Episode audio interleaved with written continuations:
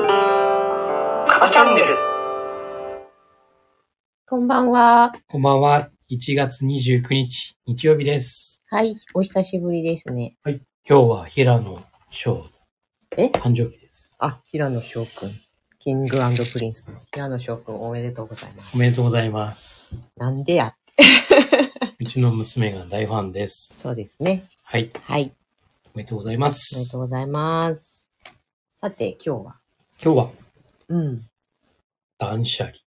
そう、断捨離について。はい。まあ、片付けブームがね、来ておりまして、うん。我が家で。うん。で、まあ、やろう、やろうということで。個人、個人でね、ちょっとずつこうやったりうん。してたんだけど、まあ、いよいよもって家丸ごとやろうかという断捨離。感じにな ってきましたね。はい。で今日はそれをね、どっからどういう風にやるかっていうのをうんうんうん。話し合ってうん決めましたという。はい。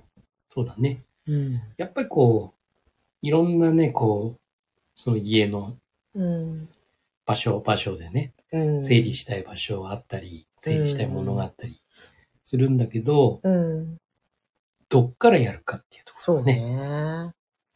これ大事だよね。そう、なんか結局さ、まず、ここがすごく気になってるんだけど、じゃあこっから出てったものはどこへ行くのかとか、うんそういうことになると、ああっちに入れたいけどあっちが空いてないから、うんってことはあっちが先かなみたいなね。ね。結局それもまあ終わりを思い描くうんことから始めないとうんいけなかったっていうことでさ。そうだね。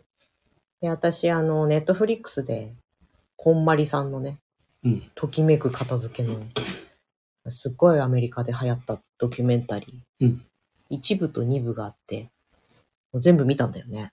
全部見たの。 全部見た。ほほほほほどんぐらいの面量白かった。んどんぐらいの話だっいたや、全部合わせても10話ほうくらいじゃないかな。うんそれなんか、まあ、いろんなシチュエーションなんだよね。それこそすごく、年を取った老夫婦で、うんもう生きてきた年数と、結婚生活が長いから、もう物がすごいみたいな人もいるし、付き合い始めたカップルみたいな、引っ越してきたばっかりっていうようなカップルとか。うんまあそれでも、まあ大体みんな捨てられない人たち。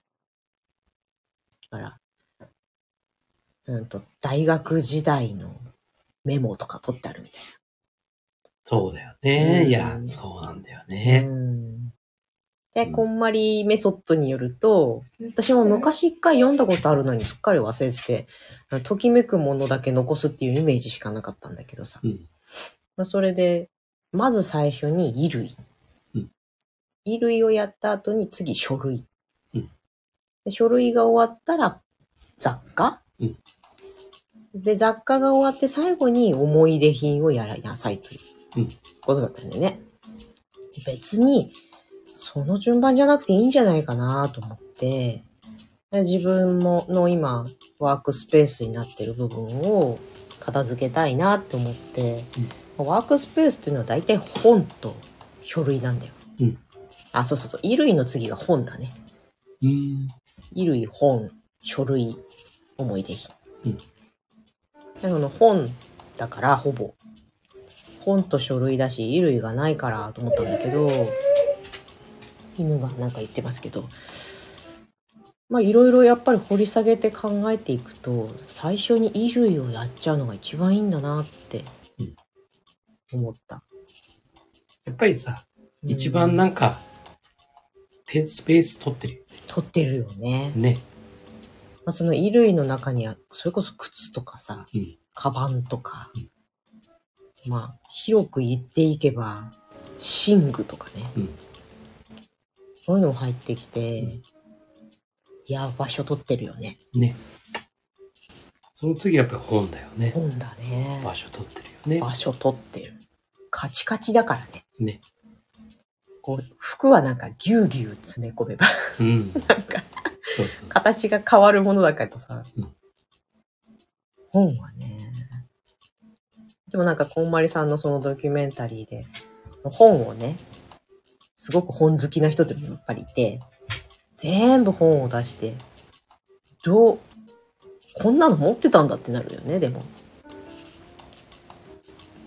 それが、だよねーって思って、ちょっと本棚の奥見ただけで、あ、これってで今思ってるのがその本をどうすんのかっていうことだよね。うん。もちろん手放してメルカリで売るとかも全然ありなんだけどさ。うんそこそこ思い入れがあって、でももう読み返さないだろう。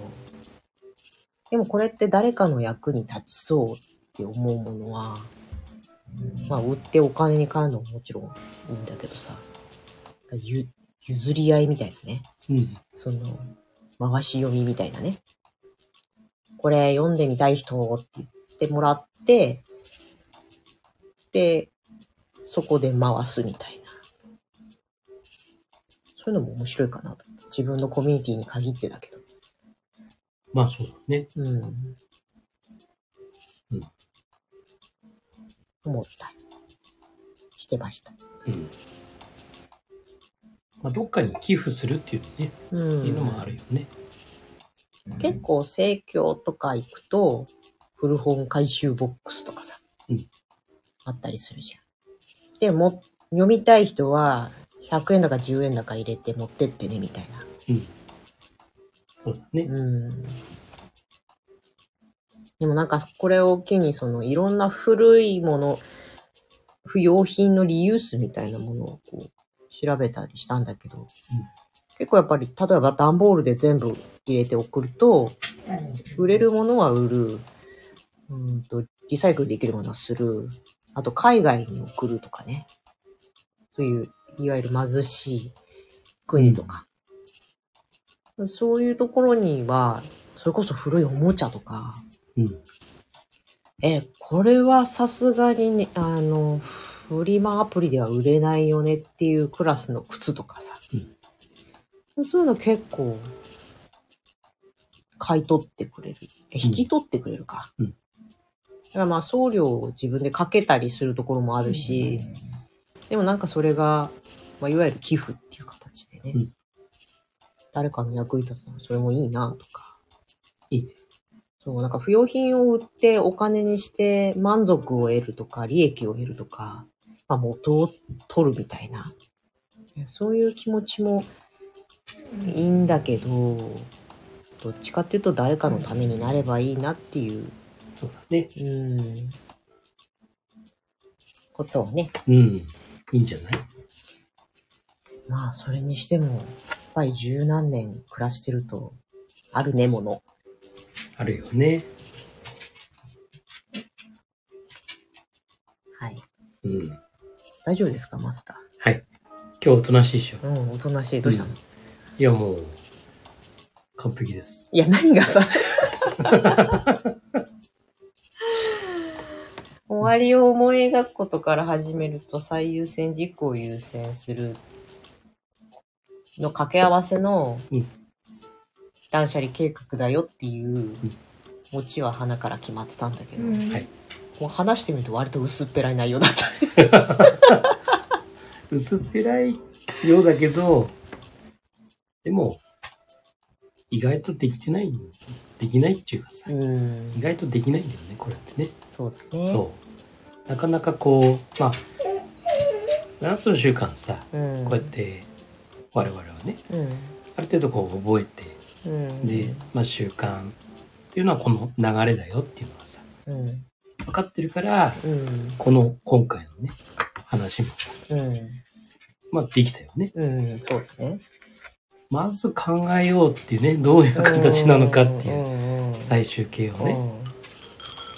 じゃあそこになるには何を優先すべきかっていう考え方に行くじゃない。そうだね。だからやはりまあ、その部分の基礎部分ねうんやっぱり持ってたんでうんできたけど考えられたけど、うんなかなかねそうだね断捨離しますって気持ちはみんな一緒だようね、やんっぱり物を減らしうて、んで、すっきりさせて、うんで、ものすごくこ、良い人生みたいうそうそうそう。けど、そこに、それをするにあたって、なやったはいいけど、うんうん余計にぐちゃぐちゃになったとか、そう例えばだね。ねそう。あと家族の中で、まあうんじ家をやる場合さ、うん一人で頑張ってもそうそうそう。大変よねそう。巻き込まないとねそう。なみんんな、みんなのね。あいつ勝手にやってるみたいなさ、うん。そうそうでもしかしたら自分の大事なものも捨てられちゃったりしてみたいなそう。そうそうそそうなる危険性が高いからやっぱみんなでやるっていうか巻き込むっていうかだから、これも、7つの習慣でいくと、うんウィンウィンを考えることから始めるっていうね。そうね、うん確かそう。全部つながるんだよね。にうんだから、一人でやろうと、一人暮らしの人はいいよ。うん全然ね。うんでも、やっぱりその空間、うんそこに家族がいるんであるならば、うん自分で一人のね、まあ、一人のその部屋をうん断捨離するってならまだいいんだけそど、うんでもそれもさ、結局ゴミをうん出すだとか、うんね、いろんなその業者さんが来るとかさ、うん例えばね、とか、ね、避けたものをさうんうん違うところの部屋にうん置くだとかっていうと、やっぱり当然絡んでくるから、うんやはりそこも家族の中のさ、うん同意というかね、そうだねやっぱり、ああ、そうなんだ、やるんだって、うんじゃあ、私たちもここ開けるよだったらとかね、うんじゃあついでに私たちもっていう風にね、うんなってかんと、うんなかなかね、こそうだう、うんね、こんまりメソッドでいくと、はい、衣類をやりますって言ったら、ありとあらゆるところに散らばった衣類をすべて一箇所に出して、うんで、取捨選択していくわけだ。うんで、やっぱり例えば夫婦とかでやってると、じゃあ旦那さんこっちでやって、奥さんこっちでやってって始めるとね、こう、入ってくるわけよ。うん、例えば旦那さんはポイポイ捨てられるタイプで、奥さんがもう何でも捨てられないタイプとかだと、旦那さんはここぞとばかりに、君もうそれいらないんじゃないとか、もうだって随分見てないよみたいな、こう言ってくる。その時にこんまりさんがね、めっちゃビシッとね、あなたはあなたのことをやれと。うん刺さってくんなってうん言うんだよね。うんだから自分で解決しなさいって。当然だって自分で決めないとさ、主体的にうん、これ別に無理やり7つの習慣に結びつけようとしてるわけじゃなくて、だからめっちゃそこ主体的じゃないと、これあんたいらないんだからもう捨てなさいよって言われて捨てたらさ、なんか後悔したりね、うん捨てらされたみたいな、なんかそういうことになるだろう、なるんだろうなっていう。そうだね。うん。まあ、言われた反、ね、ことに対すうんるすぐに反応してね、まあ、考えもせずにうん。うん。捨てて後悔するっていうね。でもなんか奥さん捨てられなくて旦那さん捨てられるタイプのお家ではね面白かったのが不要品ってもうこれねいらないって言ってまとめて家の片隅に置いといてこれ後で捨てに行くんだよって言ったら奥さんがそこに次の人が戻ってきて全部もう一回ひっくり返すのねやっぱりこれいるんじゃないかしらやっぱりこれいるんじゃないかしらそれを見て「おーノー」ってなってるっていう。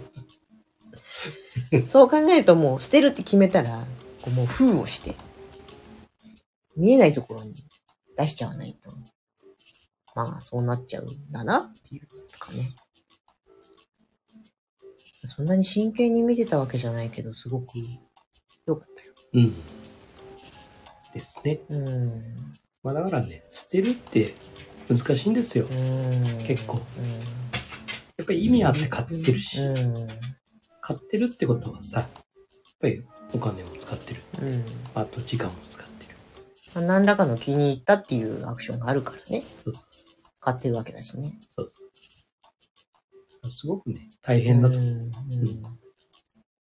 だからこそどういう終わりがうんうんあるのかっていうさそこがこう見えてないとさうん。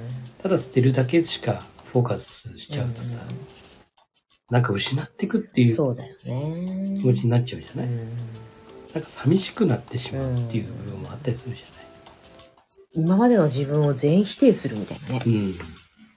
そうなの今まで積み上げてきたものをそうさ、そう。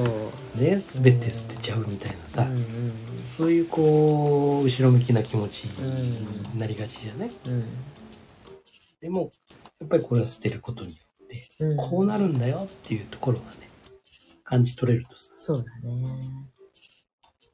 うん。あ、こんまり、こんまりドキュメンタリーは、当初さ、例えば初めて3日4日とか、もう本当にね、みんなイライラしてる。うん。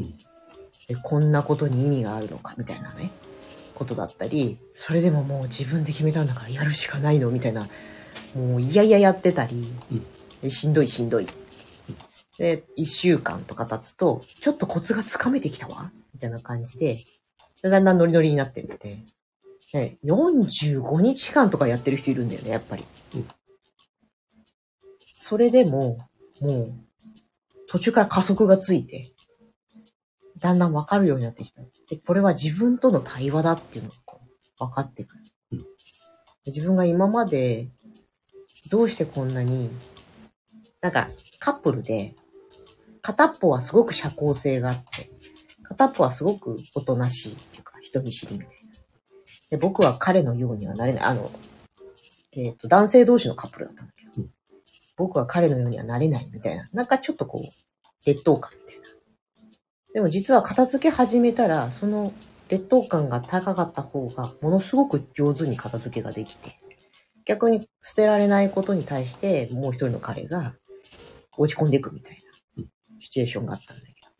結果それで二人とも片付けが終わった時は、ものすごく片っぽは相手に対する尊敬みたいなのが増して、片方は自信がついて、自分たちのこう新しい未来にものすごく希望が持てるみたいうな。んで、そこに、えっと、もうカミングアウトはしてるんだけど、その両親を呼んで、でも自分の両親を呼ぶときに自分たちがあまりにひどい生活をしていたら、もうダメじゃん、二人って、うんうんなっちゃうのが嫌だから、しっかりしたとこを見せたいっていう目的だったんですうね。ん。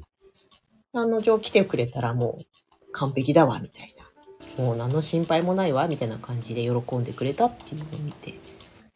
まあそういう目標みたいなね。目的を持って、でそこに対するしんどいことも頑張って乗り越えるっていう。うんまあこれが、いわゆる人生が変わるうんうん、っていうことだよね。そうだよね。じゃあ人生を変える、うん自分の望む人生になるために、断捨離だ、するんだよっていうね。うんうんだじゃあその望む人生うん望む未来は何ですか、そうね。だからそういうねうん、今のようにねうん、こう親呼んだ時にねきうちっとしている姿を見せたい認められたいからん、うん、それがねきちっとしたこう自分たちの望む未来うん、見えてるっていうねそうね。これがあるとやはりこううん、それに向かってプロセスとしてね、うん物を捨てたりとかまあそういうことができていくのかなっていう、そう考えると我々のこのお家の断捨離の着地点という未来のビジョンはどういうことですかね、あなたは。人に見せ人に見せるっていう部分では全くないからうんこれはね、うんまあ、家族の中のね、うんそれはもちろん見るうん部分、完全にこのなんだろう精神的なものだよねうんその精神的なものっていうかやっぱり整えることによってうん自で、スペースを空けることに、はい。大好きなスペースを空ける。そう、いろんなものを、もっとね、うん。新しいものうをんどんどん入れていきたい。うんだからそれは仕事もそうだし。あれね、物っていう、その物理的な物体っていう意味じゃなくてね。そうそうそううそう。ん。本当にその、まあ、物体、物体、まあ、そうだね。う自分の趣味のものとか増えるかもしれないけども、ん。それよりもなんかね、そういう、これから過ごしていく、うん。上でのねまあ仕事だったりうん。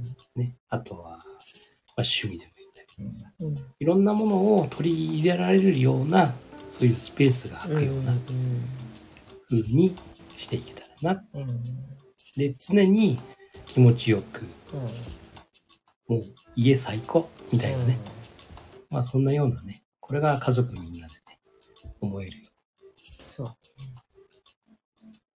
まあ今現在もそんなにち別にすごく散らかってる家っていうわけでもないし、うんい家、家最高って3人とも思ってなかなか家から出ないうんメンバーだけど、うん私はね、いやも思い返せばもともとすごいインテリアとか好きなんだようん。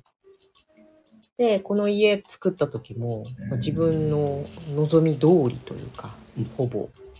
妥協したとこもなくもないけど、自分の好きなように作らせてもらって、とても気に入ってるうん。でもそれがだんだん日常生活というものに侵略されて、雑多な感じがどんどんね、当たり前になってきちゃってる私はそれをすっきり、ええ綺麗にっていうとなんかちょっと語弊があるんだけど美しく、結構さモデルルームみたいなところに住みたいようなタイプなので、生活感があまり見えない方が好き、でもこうね、やっぱり生活していくと、ああれだこれだって、何かが、どんどん妥協してってるっていう感じ、が嫌だなあもう、と思って。子供がちっちゃい頃はね、やっぱりなんかもうそういうところじゃなくって、うんとにかく生活第一だったから、できなかったんだけど、もういい加減いいかなっていうのと、あとは、仕事の面でね、仕事のものとプライベートなものが今ちょっと結構ごちゃごちゃになっちゃってるのが、しっかり切り分けたいなという感じでございます。はいなので、ちょっと長期的にね、はい長い時間をかけて、はいやっていきたいなと。今年のテーマは、整えるです。私は楽しむですはい。 楽しんで整えてください。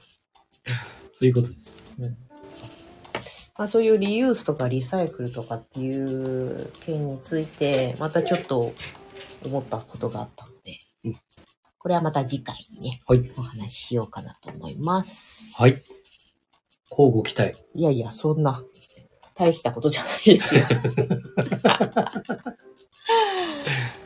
はい、そんな感じかな。はいはい。ありがとうございます今日は聞いていただいている、リアタイしていただいている方がいるようだ。ありがたいありがたいありがとうございまはい、す何かあればメッセージやコメントください。